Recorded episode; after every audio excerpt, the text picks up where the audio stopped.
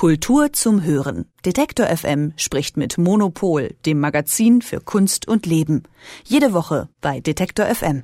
Alle fünf Jahre findet sie statt. Und am 18. Juni ist es soweit. Die Documenta 15 in Kassel startet. Die wichtigste Großausstellung des Jahres. Kuratiert vom Kollektiv Ruan Grupa aus Jakarta, Indonesien.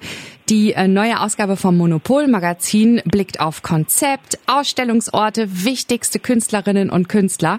Und Elke Buhr, Chefredakteurin von Monopol, nimmt uns jetzt mit auf einen schon mal imaginären Spaziergang durch Kassel, das dann zur Kunstmetropole wird. Hallo Elke. Hallo. Zuerst einmal zum Kollektiv Ruan Gruppe aus Jakarta. Das gestaltet ja die 15. Ausgabe der Dokumenta.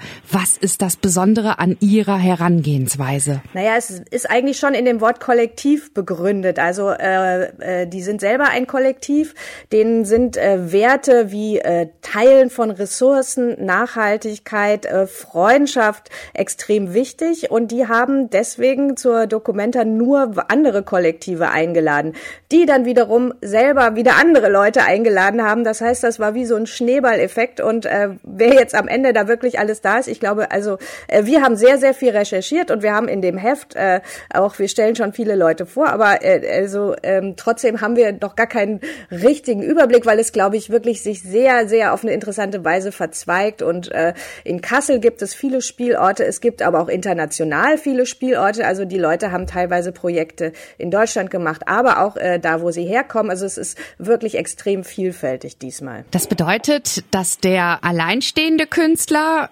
ausgeschlossen ist sozusagen, ja? Also es gibt nur Kollektive. Naja, fast nur. Also ausgeschlossen sowieso nicht. Also, sondern es geht ja darum, wen laden die ein. Also ich habe äh, einer der wenigen Künstler, die ähm, praktisch als alleine Person, alleinige Person eingeladen wurden, ist dann Perjovschi. Äh, mit dem habe ich auch gesprochen für das Heft und der hat jetzt schon ähm, die, äh, das Fridericianum der Dokumenta, was immer immer so der Hauptspielort ist und letztlich auch so ein Symbol ähm, der hat äh, das bemalt, also der hat die Säulen draußen bemalt, der, der macht so, ähm, äh, so Sprachkunst und das sieht so aus wie kleine Cartoons und so, was er da drauf gemacht hat. Und da hat er die Werte der Dokumenta umgesetzt und hat aber gleichzeitig auch so aktuelle Sachen äh, so ein bisschen äh, kommentiert, ähm, da auch den Ukraine-Krieg, aber er hat auch irgendwie äh, fast in Richtung Cartoon, also ein bisschen humorvoll. Also er ist praktisch als Einzelkünstler, wobei, er hat mir das sehr schön erzählt, er hat die Aufgabe bekommen, sich mit anderen Künstlern zu vernetzen vernetzen und zusätzlich zu seiner eigenen Einzelarbeit auch Gemeinschaftsarbeiten zu organisieren. Und äh, er meinte erst irgendwie, oh Gott, ich, äh, also das, so wie man das ja auch selber denkt, ne, dass man so denkt, oh Mann, das wird jetzt kompliziert und man sitzt jetzt hier irgendwie endlos in irgendwelchen Zooms mit Leuten, die man gar nicht kennt aus aller Welt. Und aber er meinte, es, ähm, er, das sei dann total super gewesen. Also ähm, er wird sich total freuen und da sei auch was bei rausgekommen, was er mir noch nicht verraten hat. Wir müssen ja auch noch was äh, sehen, wenn wir hinkommen. Aber ähm, das scheint irgendwie bei vielen Leuten Leuten wirklich dann auch so eine, ähm, so, so eine Kreativität freigesetzt zu haben, die sie selber vorher von sich nicht kannten oder eine andere Arbeitsweise. Und das finde ich wirklich äh, sehr, sehr spannend. Das ist super schön und auch einfach dieser Gedanke der Gemeinschaft ist auch ganz toll, weil Gemeinschaft ist ja wirklich etwas, was dem Menschen sehr, sehr gut tut und was er vielleicht hier und da auch verlernt hat in der heutigen Zeit. Auf jeden Fall, also deren zentrales Wort oder deren zentrales Konzept heißt ja Lumbung. Ja. Und Lumbung äh, bezeichnet auf Indonesisch die Reisscheune. Es bezeichnet aber vor allen Dingen ein Konzept, das man vielleicht in der, in der Diskussion so die Commons nennen würde. Also das heißt Gemeinschaftseigentum. Also das, die Reisscheune ist der Ort, wo die Leute, also die Leute haben ihre Ernte und das, was sie übrig haben, das tun sie in die Reisscheune für die Leute, die weniger haben. Also ganz einfaches Prinzip, aber ein Prinzip, was äh, heutzutage äh, nur von wenigen wirklich verfolgt wird wird. Und äh, es geht halt wirklich darum, Ressourcen zu teilen und sich äh, äh, eine alternative Gesellschaft vorzustellen, in der eben nicht äh, einem Milliardär alles gehört, sondern in dem viele Sachen einfach ähm, äh, vielen Menschen gehören. Das Kollektiv nimmt ja auch Bezug auf aktuelle Themen wie zum Beispiel Klimawandel, ne? wie können wir nachhaltiger leben.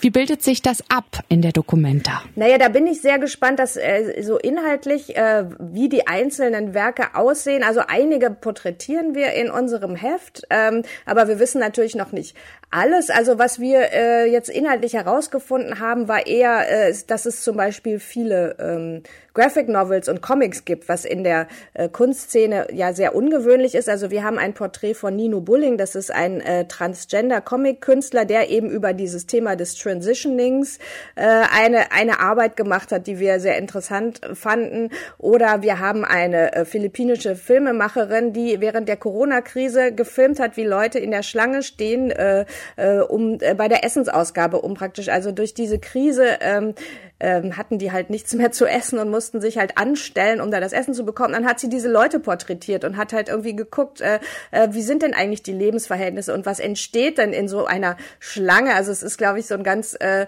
äh so, so ein Film, der ähm, äh, der halt so, so eine äh, äh, so ein Lebensgefühl, glaube ich, auch dann, äh, dann zeigt, von äh, wo man sagt, okay, äh, die Ressourcen sind begrenzt, was machen wir jetzt damit? Mhm.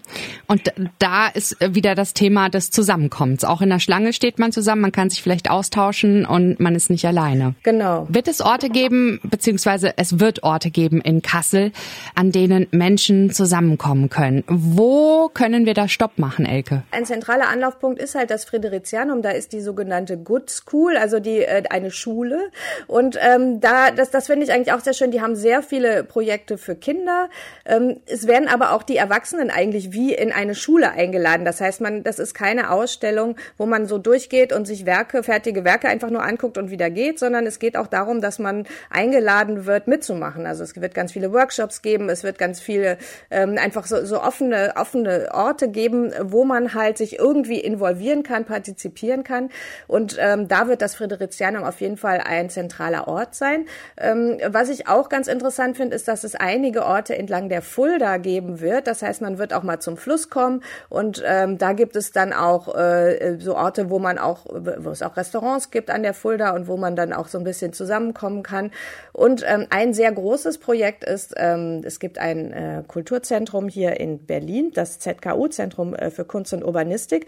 Und die haben mal eben einfach ihr Dach abgeschraubt und haben daraus einen Floß gemacht und fahren jetzt demnächst los hier in Berlin ähm, und schippern dann mit diesem Floß äh, bis bis nach Kassel. Also äh, und und unterwegs, ähm, das das Projekt heißt Citizenship, also also es geht um Bürgerschaft, also um bürgerschaftliches, zivilgesellschaftliches Engagement und das äh, funktioniert nur, äh, weil sie unterwegs immer wieder Leute treffen, die ihnen dann auch äh, helfen müssen, also die ihnen dann was zu essen bringen und die mit ihnen zusammen Sachen machen und so weiter. Also das ist wie so ein wieder auch so so ein Projekt, was so ganz typisch ist für die Dokumenta und wenn die dann irgendwann da ankommen, dann gibt's dann auch Performances und man kann Leute treffen und so. Das klingt fantastisch mit dem los. Ja, und wenn wir dann in Kassel angekommen sind und die Documenta 15 startet, am 18.06. geht es los, äh, dann könnt ihr einen Blick, einen längeren Blick in die aktuelle Ausgabe vom Monopol Magazin werfen.